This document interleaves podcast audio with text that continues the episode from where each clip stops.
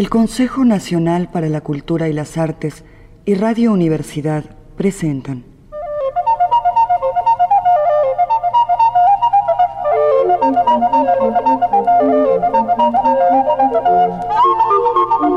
La llave del tiempo.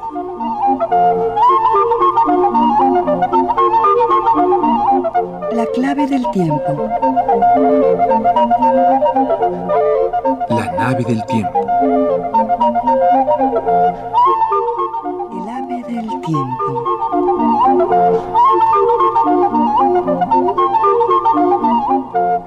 Piramidal, funesta sombra de Angelina Muñiz Huberman.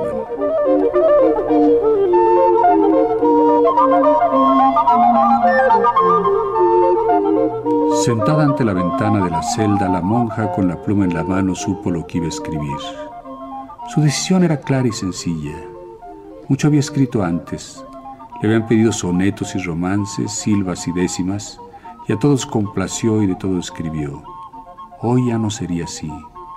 Por primera vez escribiría lo que ella quería escribir. Y esto tan fácil le traía una especie de consuelo que nunca había conocido. Antes de ponerse a escribir con la pluma en la mano, gozaba esa felicidad y el momento de la decisión.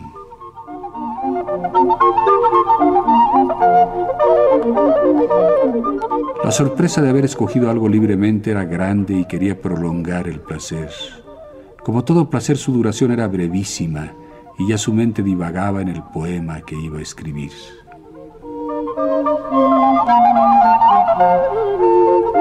Había llegado el momento en que se encontraba con fuerzas para crear una obra larga, y la impaciencia le sumaba energía al esfuerzo. En sueños le había venido el pensamiento y esa noche se había levantado y a ciegas, sin encender la vela, había garabateado en el papel los cuatro primeros versos. Piramidal funesta de la tierra, nacida sombra al cielo encaminaba, de vanos obeliscos punta altiva, escalar pretendiendo las estrellas. Y ahí lo había dejado. Luego regresó a su lecho y ya pudo dormir sosegada el resto de la noche. Ahora, a la luz del atardecer frente a la ventana, leía y releía los cuatro versos que le arrancaban hacia el resto del poema. En una hoja aparte iba anotando todas las ideas que deberían aparecer, las divisiones y partes principales que pensaba abarcar, por miedo a fiar a la memoria lo que podría escapar.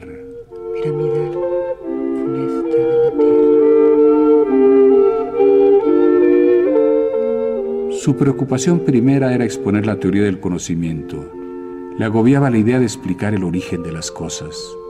Pretendía incluir las leyes físicas, biológicas y astronómicas. Le maravillaban la medicina y las matemáticas. Tenía un lugar especial para la filosofía. Y lo único que tuvo que ceder fue al afirmar que era la teología la reina del saber. Ella anotaba las ciencias y abajo iba caracterizándolas y definiéndolas.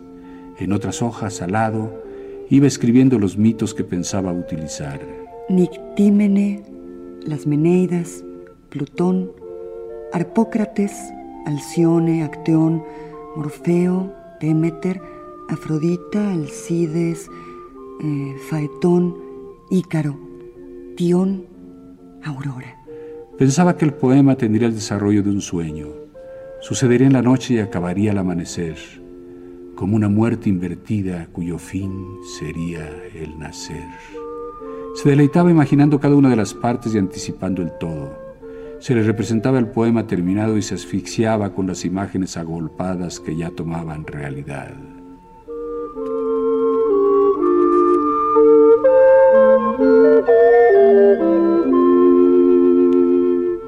De la noche escogió sus recuerdos de temores e insomnios cuando se le amenazaba con infames turbas de nocturnas aves oscuras y graves.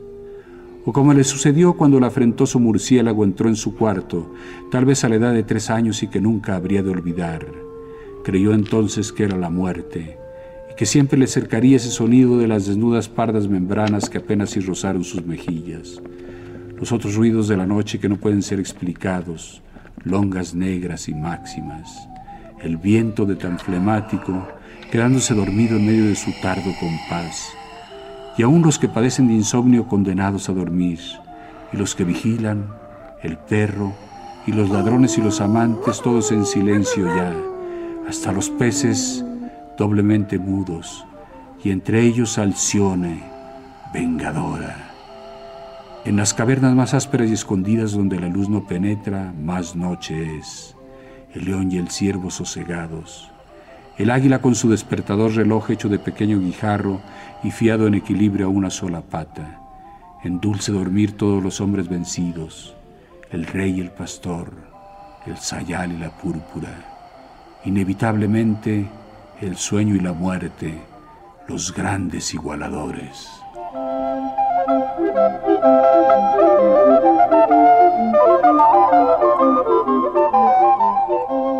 Y luego otro terror de la monja que venía también de la infancia, dormir y no despertar ya más, morir. El cuerpo cadáver con alma en riesgo de perderla. El cuerpo ya no vigilante puede dejar escapar el alma. El alma con su ansia de volar, de disolverse por los espacios, de elevarse más y más, aprisionada de día, huye de noche y es libre hermana de la fantasía. Es espejo, luna y azogue. Símil de la centella se goza en sí y en su incorporeidad. Nada la detiene y aspira a la causa primera. Llega al punto en que todo pudo comprenderlo, y en ese mismo momento se precipita al abismo sin fondo y muere, olvida o regresa a las ataduras corporales. Cada noche intenta su vuelo imposible y de fracaso en fracaso va puliendo la esencia de sus aristas impalpables y va desgastando su transparencia. Aquello que no comprende, ese mismo espacio que a punto estuvo de sobrepasar, le lleva a discurrir nuevas maneras de conocimiento. Después, vuelta a empezar ciclo de la perfecta rotación.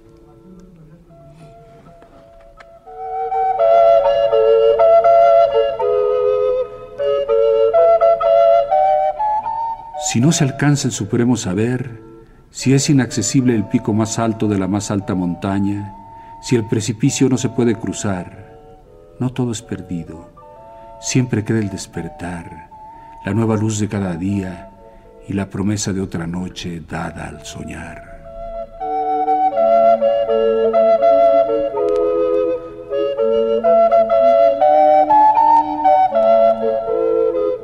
La monja humedece el afilado cálamo en el tintero, acomoda los dedos para escribir, apoya la mano sobre el papel y las palabras que rasgan el silencio van formando una a una el poema.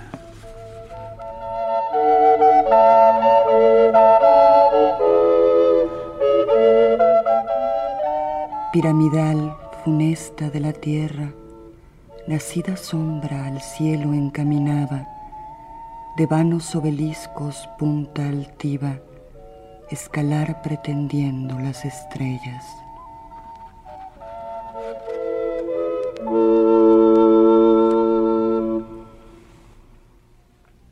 ofrenda más grata.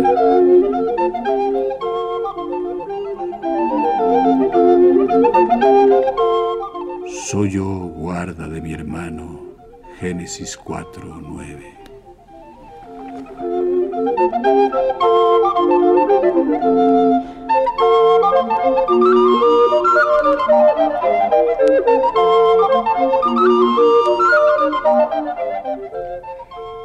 algún libro estaba escrito, en algún libro grande y denso que tuviera toda la historia del hombre, un libro que marcara cada destino, que enseñara todos los caminos a elegir, un libro que a fuerza de gritar la palabra de Dios, cantara al hombre pleno y débil, poderoso e impotente, amante y asesino.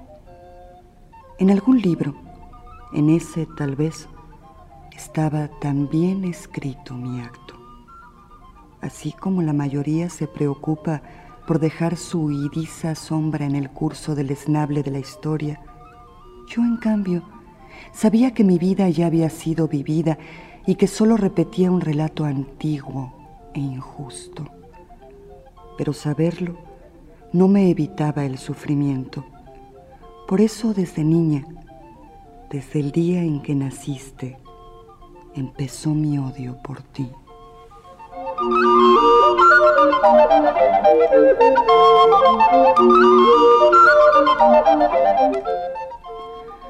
¿Por qué tenía que ser alabado tu nacimiento? ¿Por qué los regalos y las predicciones, las palabras, los deseos y la felicidad? Yo no sentía nada y tu presencia me desagradaba. Ahí estabas, pequeño, indefenso, amoratado. Imposible amarte. Mi lugar me lo habías quitado sin ningún esfuerzo, sin siquiera dejarme luchar. Mi lugar que había ido ganando con dolor y lentamente, pero que me pertenecía y que todos respetaban hasta que tú llegaste. ¿De dónde venías y por qué me alejabas tan fácil y cruelmente? Nuestras sangres no eran las mismas. La mía hervía en odio y en pasión. La tuya, dulce y apacible, creaba el amor.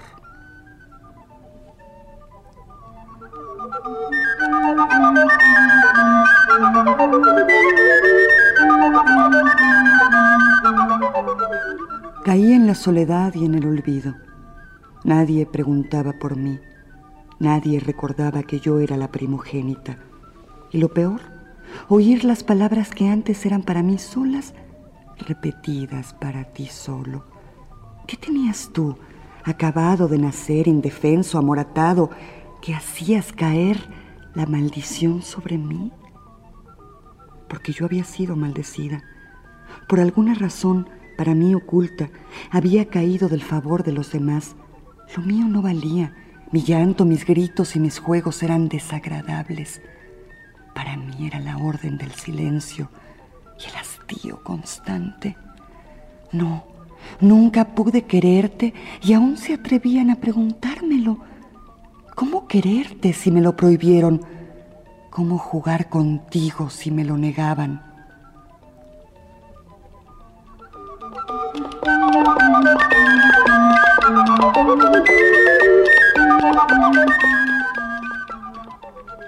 Y pasó el tiempo, y llegó el momento en que las primicias debían ser recogidas y en que alguna ofrenda debía ser entregada a la vista de todos por nosotros dos. Tú habías crecido y eras fuerte y hermoso, yo siempre en la sombra, sin luz propia y sin nadie que me descubriera. Tu belleza ya de hombre joven era apacible y segura, tranquila como un paisaje de pinos y césped alto. Poseías un halo sagrado. Quien se enamoraba de ti no se atrevía a decírtelo. Tu nombre iba de boca en boca, palabra mágica y redonda. Murmullo de agua que corre acompañaba tu caminar y los rostros se encendían al verte. Tu caminar, pausado y armónico, reflejaba la proporción exacta de tus miembros y el peso suave de tu sexo. Seguramente no lo sabías y la inocencia te daba otra aureola más. El día de nuestras ofrendas se acercaba y yo pensaba en algo bello y grandioso, algo inalcanzable, perfecto, preciso.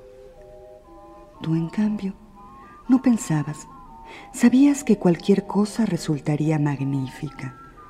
Yo odiaba tu serenidad, la confianza de tu triunfo, tu conciencia de lo sublime, y empezaba a germinar en mí una idea, informe aún, subrepticia, que iba arrastrándose por mi mente sin apenas advertirla. Esa idea perdediza iba convirtiéndose en un dolor punzante que hacía palpitar aceleradamente mi corazón y esas punzadas iban acostumbrándome poco a poco a la idea y la idea iba tomando forma, crecía, brillaba, resplandecía hasta que adquirió su madurez y conocí su integridad y su frescura. El día de la ofrenda, todos conocerían esa forma perfecta y plena que yo buscaba y que atraería sobre mí el centro del universo. En ese momento, Nadie me amaría igual que ahora, pero en cambio todos me odiarían. Existiría para ellos, no sería la sombra indefinible en que me había convertido y mi vida valdría.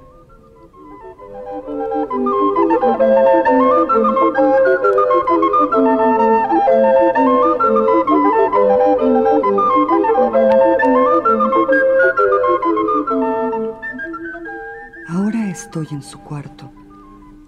Lo esperé desnuda en la cama. Cuando entró y me vio, no dijo nada. Empezó lentamente a desvestirse y nuestros cuerpos limpios conocieron las caricias del amor por primera vez.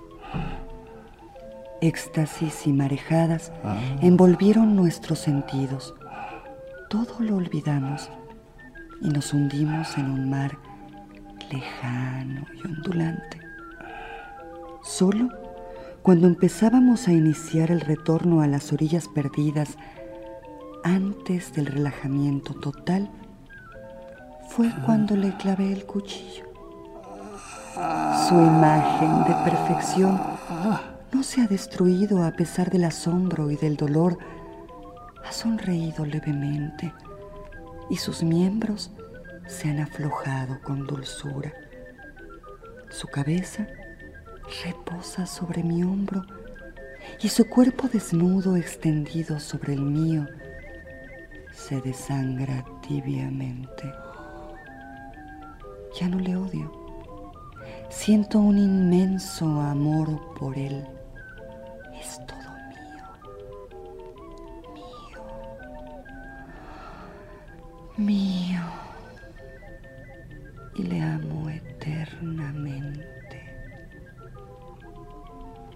Mañana, cuando vengan a abrir la puerta, conocerán todos mi ofrenda.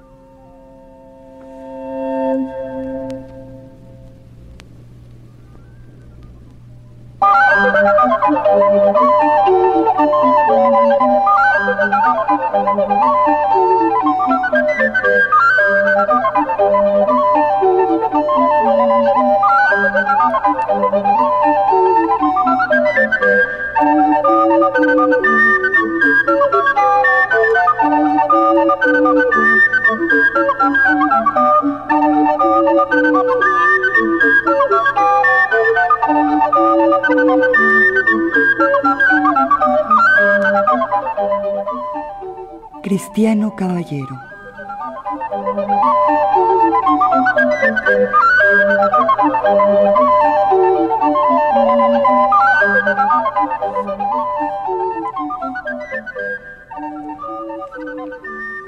Cristiano Caballero que tardaste mucho en poder embarcarte hacia las nuevas tierras. No te fue fácil comprobar tu limpieza de sangre todos decían que eras cristiano nuevo y que tus padres aún prendían velas los viernes por la noche. Solo tú afirmabas, jurabas y perjurabas que eras hidalgo y cristiano viejo. Cuestión de honor, cuestión de fe, cuestión de papeles.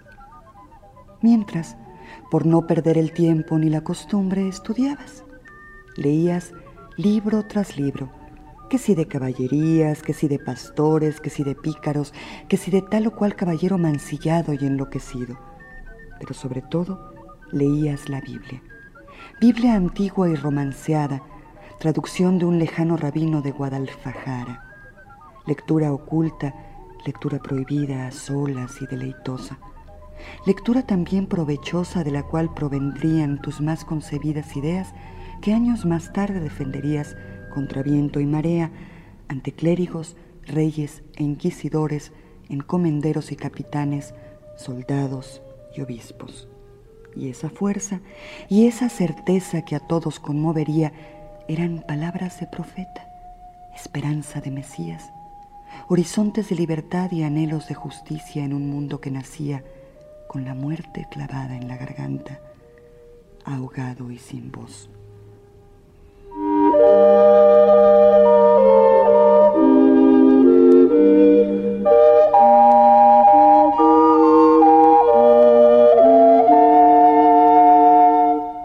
Mucho pensaste mientras esperabas, pero mucho más aprendiste cuando pusiste pie en la primera isla. Imaginabas el paraíso, el estado de gracia, la absoluta pureza, y así lo encontraste, solamente que todo al revés los pies en la cabeza y la cabeza en los pies, el inocente colgado y el pecador durmiendo tranquilo, el natural desposeído y el recién llegado enriquecido, las familias dispersas y mujeres y niños reapropiados, los libres esclavizados y los esclavizadores libres. Pero lo que más te dolía, como en carne propia, como experiencia sufrida, era la alteración del orden de la naturaleza, la burla de Dios, la tortura del doliente, llanto y sangre del hombre. Por eso escribiste y enviaste memoriales del rey abajo a todos. Y tus cartas se arrinconaron y no quisieron leerlas, que la ignorancia no castiga. Pero eras empeñoso y obstinado y convencido y decidiste embarcarte de nuevo e ir en persona a relatar los horrores. Y más se taparon los oídos y menos quisieron escucharte.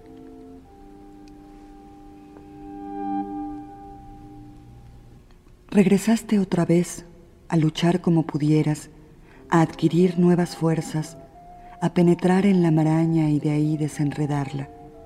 Por eso te hiciste fraile, cristiano caballero, buen calculador, que buscaste apoyo en donde mayor era el poder. Y desde dentro mejor pudiste manejar las cosas. Hablaste con los prelados, sacudiste sus conciencias, gritaste su moral, estrujaste su silencio, revolviste su aceptación, creaste el caos y provocaste la inseguridad. Escribiste, entre otras cosas,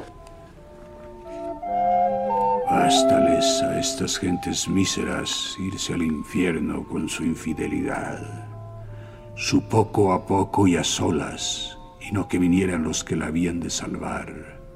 Nuestros cristianos, a en tantos breves días por sola codicia, con nuevas y extrañas maneras de crueldad y tiranía, sacáis del mundo e irse con ellas a las tinieblas y lloro sin fin, donde non erit solatium miseris socios avere penarum, pues que non mimos ardebunt, quicum multis ardebunt. Desta tan diferente mudanza, aunque no de la diestra del Señor y aún de aquella ganancia que habrán los que hicieron e hacen cada día de los presentes, dan testimonio los cuentos de ánimas, a muchas más de que todas estas partes, el cuento de cien mil de toda esta isla, quemados vivos, asados en parrillas, echados a perros bravos, metidos a cuchillo, no perdonando ni a niños ni a viejos, ni a mujeres preñadas ni paridas, y aún algunas veces escogiendo los más gordos para matarlos y sacáis el unto, porque era dizque bueno para curar las llagas de los matadores, y por otras duras maneras que por nuestra nación española, sin causa ninguna justa, son muertas. Ya llegan al cielo los alaridos de tanta sangre humana derramada. La tierra no puede ya sufrir ser tan regada de sangre de hombres. Los ángeles de la paz y aún el mismo Dios creo que ya lloran los infiernos solo se alegran, pero creo que con tanta priesa de recibir dañados se azolvan.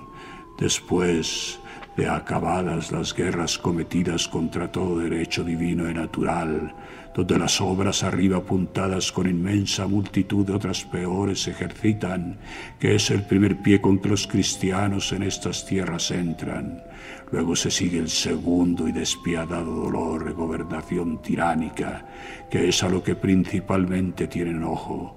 Conviene saber que les reparten todos los indios que de las guerras se han escapado, para que su poco a poco, y ojalá fuese poco a poco, en horrible servidumbre, sacando oro y perlas y otros injustos trabajos, acaben de dar fin a sus días. Todos estos males son grandes y ofensivos de orejas piadosas, y serían más horribles y menos sufribles a oír si particularmente las cosas en crueldad señaladas se refiriesen. que aunque Dios permita por los juicios secretos que Él se sabe que estas gentes sean castigadas, guay de los instrumentos con quienes las castigan, porque la voluntad suya es que todos se salven y vengan a su conocimiento, porque se crea, después que vino a tomar nuestra carne, de se nombrar Padre de las misericordias.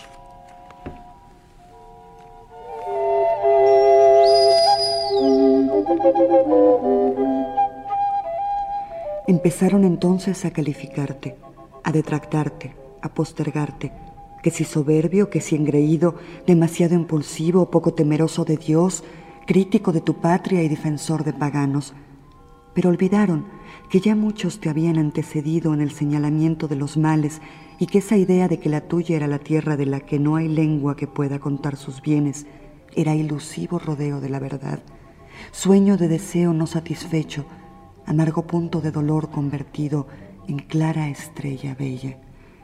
Y sobre todo, porque llevabas en ti la semilla de la duda, la crítica de la razón, el no conformismo de una ética profunda y exigente, porque de tus padres y de tus abuelos, de tus bisabuelos y de tarabuelos y de ahí adastra, en una inversa manera de limpieza de sangre que te habían querido probar, lo que venía a probarse era la raíz y origen de tu ser en fácil herencia y lógica deducción de converso perseguido, que ya no tiene que perder y pone el aliento de su vida en denunciar y no al modo inquisitorial todo mal que impida en tierra la realización de un cielo puro y utópico. Claro que no contra una, sino contra muchas paredes topaste tu cabeza y tuviste que hacer y rehacer, reformar y transformar múltiples veces todas las ideas que te bullían y rebullían en el alma y en el corazón y en el cerebro.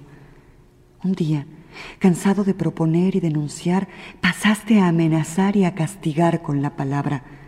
Encontraste entonces la fórmula que algunos habría de llevar al arrepentimiento ¿Qué otra cosa sino la amenaza del infierno? Para creyentes, la condena total. Solo así algún conquistador, algún encomendero por aquí y por allá, y desde luego que in articulo mortis empezó a restituir los bienes apropiados y a liberar a los esclavos dolientes. Tus alaridos hallaban eco y ya unos cuantos convencidos te seguían, pero tu mesianismo era sospechoso y tratabas de curarte en salud borrando los indicios de tu sangre no tan limpia y así. Alterabas una letra en tu apellido para asemejarte a familia noble o bien ya viejo de 85 años. Iniciabas un repliegue tal vez por el temor oscuro a ser identificado y pedías que tu inacabada historia no fuera divulgada sino pasados 40 años cifra mosaica, bajo condición de ser entonces propicia a la gloria de Dios y a la manifestación de la verdad. En dudas, agonías, temores y desesperación, sacudiste las conciencias ajenas y para ti no encontraste la paz. A los 90 años, tu alma se te escapó y rebelde, no sabemos a dónde fue a parar.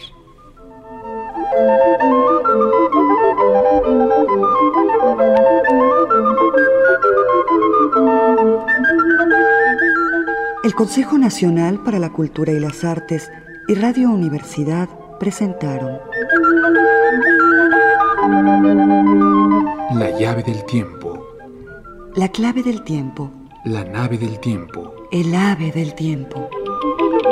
Relatos de narrativa relativa, antología personal de Angelina Muñiz Huberman, número 63 de la tercera serie Lecturas Mexicanas, publicación del Consejo Nacional para la Cultura y las Artes.